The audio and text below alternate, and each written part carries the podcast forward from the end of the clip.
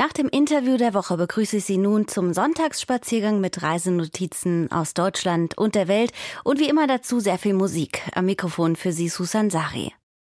Heute reisen wir pünktlich zur Berlinale in die Kinostadt Berlin. Wir besuchen möglicherweise Fabelwesen, ferne Lichter und Sterne in Amrum bei Nacht. Und wir machen uns auf nach Temeschwar in Rumänien. Außerdem geht es zu einer Winterwanderung in den bayerischen Alpen und wir lauschen dem Schweizer Örgeli in Langenthal bei Bern.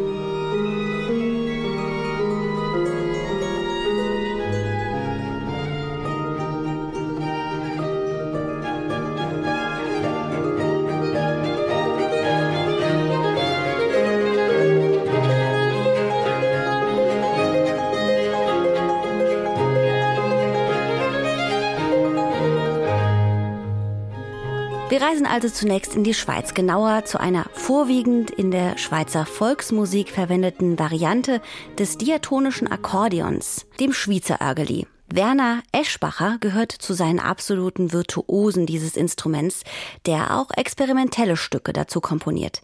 Hier begleitet er sich mit einer selbstgebastelten Fußperkussion.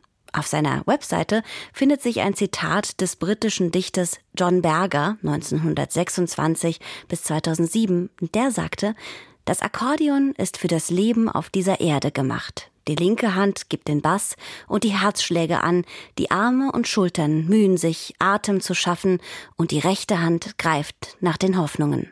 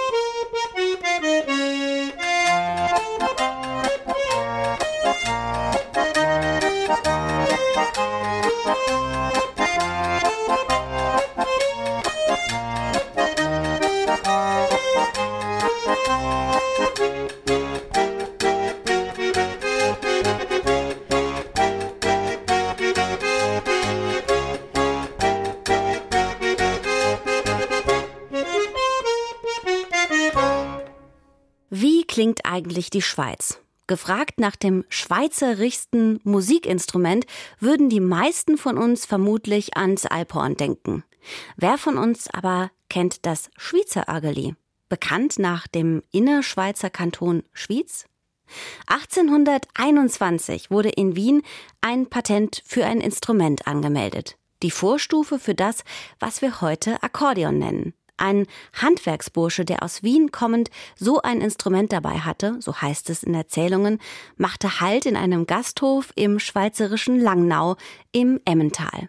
Dort war man dann so begeistert, dass man das Instrument gleich nachbaute. Und ab dem Jahr 1836 fertigte dann die Familie Hermann mehrere Generationen lang dort das sogenannte Langnauerli.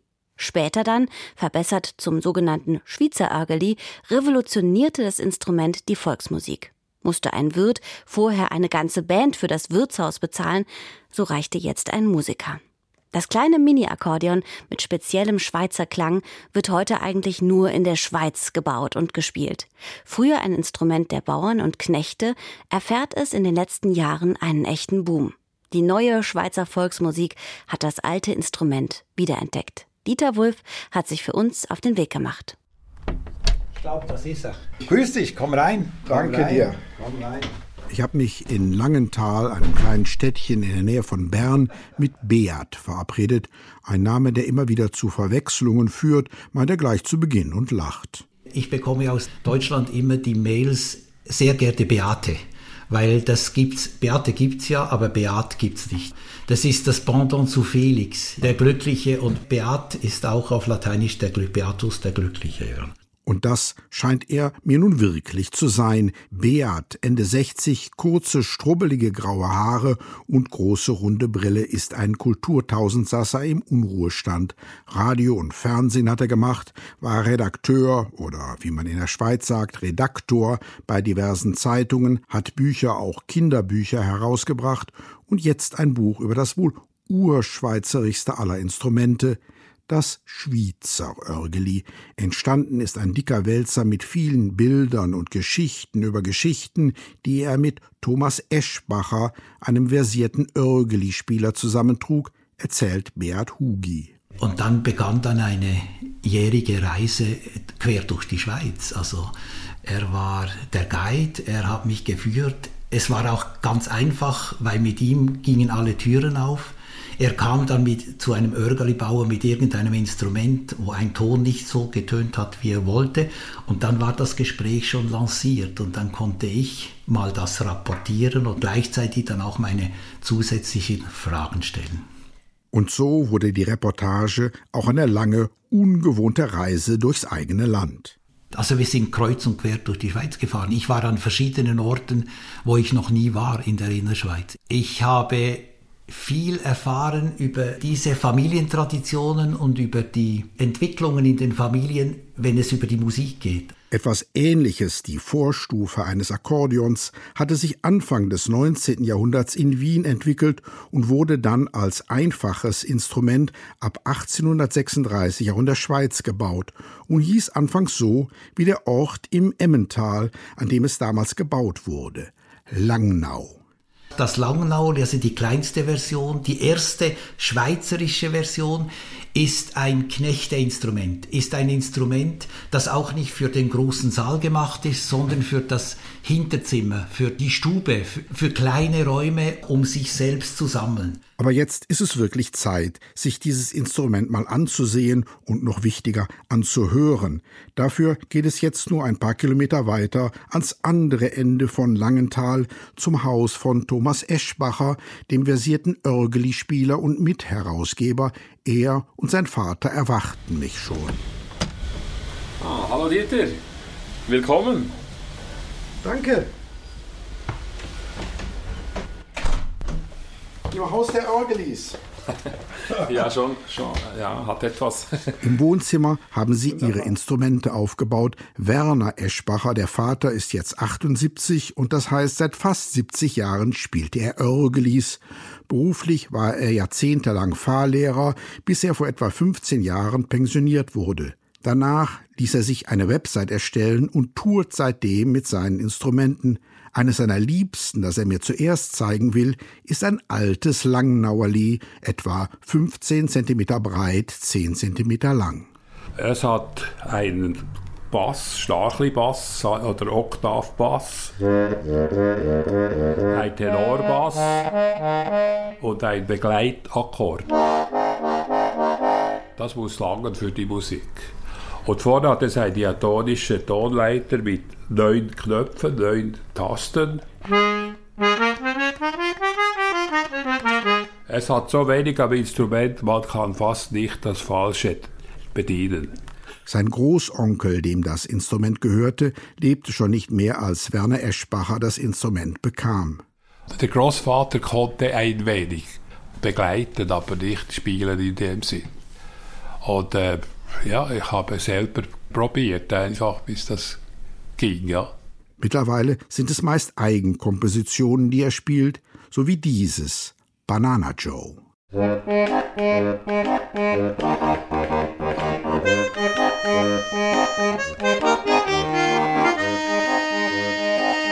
Banana Joe so mit einer äh, Portion Banane auf der Schulter und der kommt so durch die Gasse, etwas salopp und ich stellte mir das bildlich vor, das Stück. Und aus diesem kleinen Instrument, erzählt mir Werner Eschbacher, entwickelte ein gewisser Robert Eaton 1865 dann das Schweizer Örgeli. Und er hat neu einen Resonanzkasten gebaut für die Melodietasten. Dass der Klang wurde schon durch den Resonanzkasten ganz anders und vielfach drei Stimmplatten für einen Ton und die nicht alle genau gleich gestimmt. Also man kann sagen, wie ein falscher Ton, aber es, es gab einen speziellen Klang. Und so eins hat er natürlich auch dabei, ein Instrument aus den 1920er Jahren, gebaut von Josef Nussbaumer und damit sowas wie eine Stradivari der Schweizer Örgelis. Es hat anstatt 18 Bässe hat es 24 Bässe, das heißt, man kann den ganzen Quintenzirkel kann man äh, spielen darauf. Das Instrument sieht schon eher aus wie ein Akkordeon, ist aber viel kleiner und hat an der Melodieseite statt einer Klaviatur Knöpfe. Und schon geht's los.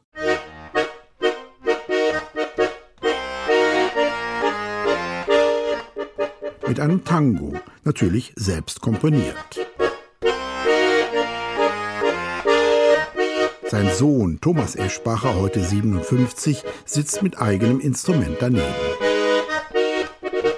Das Schweizer Örgel, das habe ich irgendwann mal in die Finger bekommen von meinem Vater. Ein, eben ein altes Örgli von diesem Urgroßonkel, ein zweireihiges. Und, und dort auf diesem zeigte er mir äh, die ersten Begleitakkorde, eigentlich, wie man ein Stück dann begleiten kann. Und so konnte ich eigentlich seine Melodien, die er spielte, begleiten.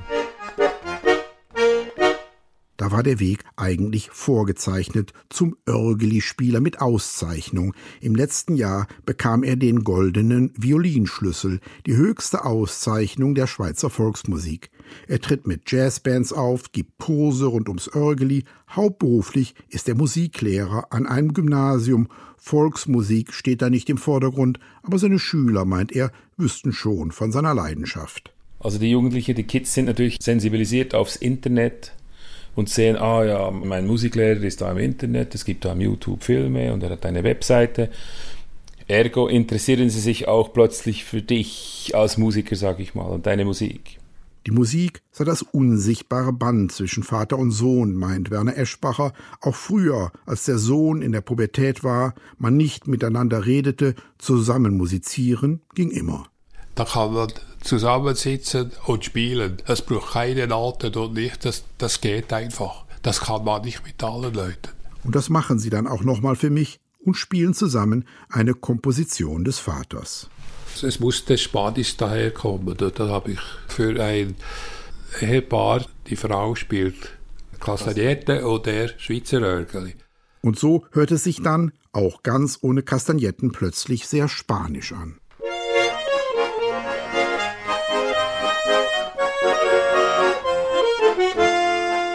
Beschwingt mache ich mich auf zur nächsten Station, die mir Beat Hugi empfohlen hatte, nach Vasen, einen kleinen Ort etwa 20, 25 Kilometer weiter Richtung Süden. Rüdis Örgelihus heißt es schon im Schaufenster und mit eben diesem Rudi, Rudi Reist, einem der versiertesten Örgli-Bauern, bin ich verabredet. Auch er wuchs mit dem Instrument auf, erzählt er gleich zu Beginn. Mein Vater hat das eigentlich immer gespielt. Als wir Kinder waren, erinnere ich mich, hat er mit einem Freund oder mit zwei Freunden immer Musik gemacht. Da war der Vater noch kein Instrumentenbauer, sondern arbeitete in einer Metallfabrik. Die aber machte plötzlich zu und der Vater war arbeitslos. Wir waren vier Kinder, gingen alle zur Schule und da musste einfach irgendwo Geld herkommen und da hat die Mutter gesagt, verkauf einmal die Instrumente. Der Vater verkaufte dann die Instrumente, aber wollte trotzdem weiter Musik machen, ging also in den Keller und baute sich selber eins. Sein Instrument, das erste, ist dann besser rausgekommen als dieses Original. Und der Freund hat ihm es dann abgekauft. Das war so 1966 eben der Start unsere Firma, also von Reisdörgeli. Heute gibt es noch etwa 20 Örgeli-Bauer in der Schweiz, meist Kleinstbetriebe, häufig Ein-Mann-Betriebe. Reist mit 16 Mitarbeitern ist eine der größeren Firmen, die diese Urschweizer Instrumente noch bauen. Also wir machen im Durchschnitt die letzten so 20 Jahre immer so um die 120 Stück pro Jahr. Es kann einmal 10 weniger und einmal 10 mehr sein, aber im Schnitt ist so 120 Stück pro Jahr. Hier im Laden im Rüdis Örgelihus stehen Dutzende gebrauchte Instrumente, die man kaufen oder auch leihen kann. Wenn man ein neues Instrument nach eigenen Wünschen in Auftrag gibt, muss man ein bis anderthalb Jahre Wartezeit einplanen. Für die Firma und auch für das Instrument eine Erfolgsgeschichte, die aber damals in den 1960er Jahren, als der Vater begann, gar nicht sicher war. Das Schweizer Örgeli war in der Schweiz nicht so bei den Jungen jedenfalls nicht beliebt. Oder die Schweizer Volksmusik war irgendwo wie festgefahren, sage ich jetzt mal. Und auch er selbst meint, Rudi Reis schmunzelnd, habe sich als Jugendlicher für diese Musik überhaupt nicht interessiert. Ich habe auch Vaters Kundschaft gekannt, das waren immer für mich damals als 14-, 15-Jähriger waren das alles sehr, sehr alte Leute von 60 aufwärts alte Männer und äh, die haben ihre äh, sture Musik von drei Stücken haben einfach zwei gleich geklungen oder sehr engstirnig und da habe ich gedacht, das ist ganz sicher nicht mein Beruf. Das änderte sich dann mit den Schmiedbüber, drei Brüder und ein Cousin, die die Schweizer Volksmusik ab den 1970er Jahren aufmischten, erinnert sich Rudi Reist. Die vier jungen Burschen, die haben dann ausgebrochen, oder? Die kamen plötzlich mit langen Haaren daher und in Jeans und einfach, wie, wie sie einfach wollten, wie es ihnen gefallen hat. Sie haben plötzlich Schlager gespielt und sie haben ganz andere Taktarten gespielt. Einfach was ihnen gefallen hat, haben sie gemacht und das hat dann das Publikum verändert. Das ist dann plötzlich das Durchschnittsalter von den Zuhörern ist dann plötzlich sehr runtergekommen. Ich selber, mir ist auch so gegangen, mit dieser neuen Schweizer Volksmusik erwachte dann auch bei Rudi Reis das Interesse am Instrument. Produziert wird ein paar hundert Meter weiter in der Werkstatt der Firma, wo ich Samuel Reis treffe, einen der beiden Söhne, die mittlerweile beim Vater eingestiegen sind. Samuel kann sich nichts Schöneres vorstellen.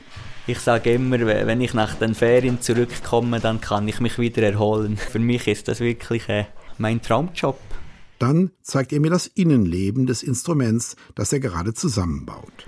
Also wir haben in einem Schweizer Örgeli haben wir innen drin die Mechanik. Die besteht hier aus Aluminium und Messinglagern.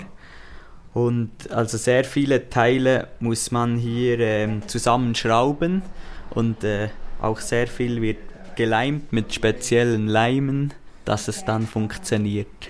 Eine unglaublich filigrane Arbeit. Bis zu 4000 Einzelteile stecken in so einem Instrument. Für jeden Ton wird ein Schlitz ausgestanzt, vor den eine Federstahlzunge gesetzt wird. Und die erzeugt dann den Ton, erklärt der Senior der Firma. Wenn ich ziehe, entsteht im Instrument ein Unterdruck. Und diese Luft beginnt dann der Stimmzunge entlang zu strömen und bringt die ins Schwingen. So entsteht eigentlich der Ton.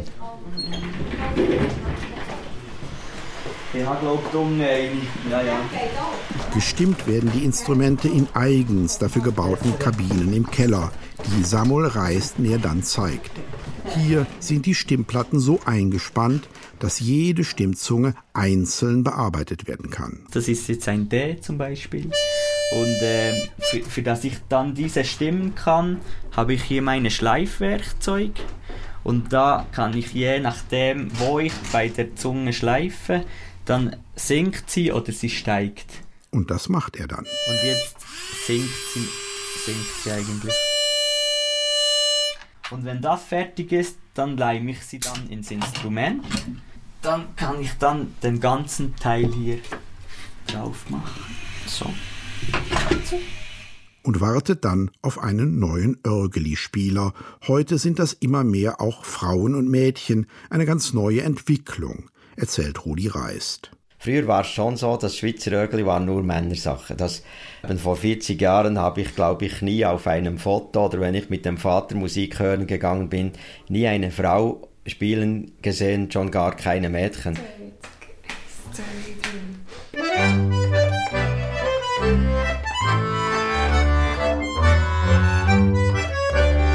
Und so hört es sich an, wenn heute Frauen örgeln. In diesem Fall Evelyn und Christina Brunner mit Örgeli und Kontrabass.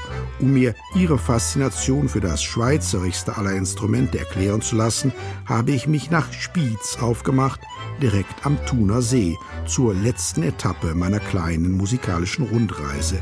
Evelyn und Christina Brunner sind Schwestern, Anfang 30 und beide diplomierte Schweizer Örgeli-Spielerinnen. Beide haben an der Musikhochschule Luzern studiert und beide unterrichten das Instrument an Musikschulen. Auch das eine neuere Entwicklung. Noch bis in die 1990er Jahre gab es dafür keinerlei Kurse an Schweizer Musikschulen. Schweizer Örgeli, das sei doch ein Instrument der Knechte und Bauern, hieß es damals. Das änderte sich mit der neuen Schweizer Volksmusik. Heute, meint Christina Brunner, gebe es gerade bei Kindern einen richtigen Boom. Es sind nicht die Eltern, die sagen, jetzt lernen doch Schweizer Örgeli, sondern es sind oftmals die Kinder, die am Tag der offenen Tür von der Musikschule ähm, viele Instrumente ausprobieren und dann finden, dieses Instrument gefällt mir oder das ist lustig, weil es so verschiedene Knöpfe hat oder es sieht schön aus. Das sind manchmal ganz andere Punkte, die im Vordergrund stehen, dass ein Kind dann Schweizer Örgeli spielen will. Wir sitzen im Haus der Eltern mit Blick auf den Thuner See. Im Hintergrund baut sich das gut 2000 Meter hohe Sigriswiler Rothorn auf und dann auch noch das Schweizer Örgli, Swissness pur, könnte man denken. Natürlich gäbe es auch in der Schweiz bei dem Instrument immer noch jede Menge Vorurteile, meint Christina, die jüngere der beiden Schwestern ja, Schweizer Örgeli, du bist sehr schweizerisch und du kannst sicher auch noch jodeln und wahrscheinlich lebst du auf einem Berg oben. Und? Können Sie jodeln? Nein, wir können nicht jodeln. Ich finde es sehr schön, aber wir jodeln nicht. Und wir leben nicht auf der Alm, genau. Wir mögen auch Städte und genau. Ganz normale junge Frauen.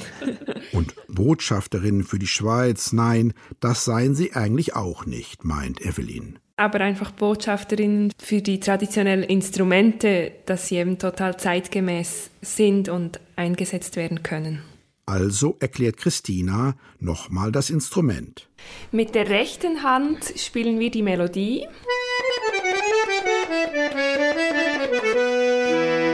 Und mit der linken Hand begleiten wir uns gleichzeitig mit den Basstönen.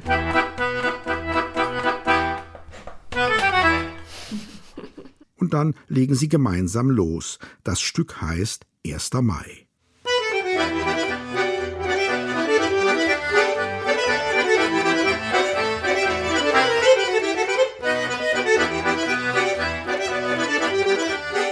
Lustig beschwingt denkt man ans Frühjahr, Düfte und Tänze im Mai. Doch die Begründung ist viel banaler, meint Christina Brunner und lacht. Das klingt sehr vielversprechend. Es ist aber einfach das Abgabedatum für dieses Stück. es war auch eine Arbeit an der Hochschule Luzern.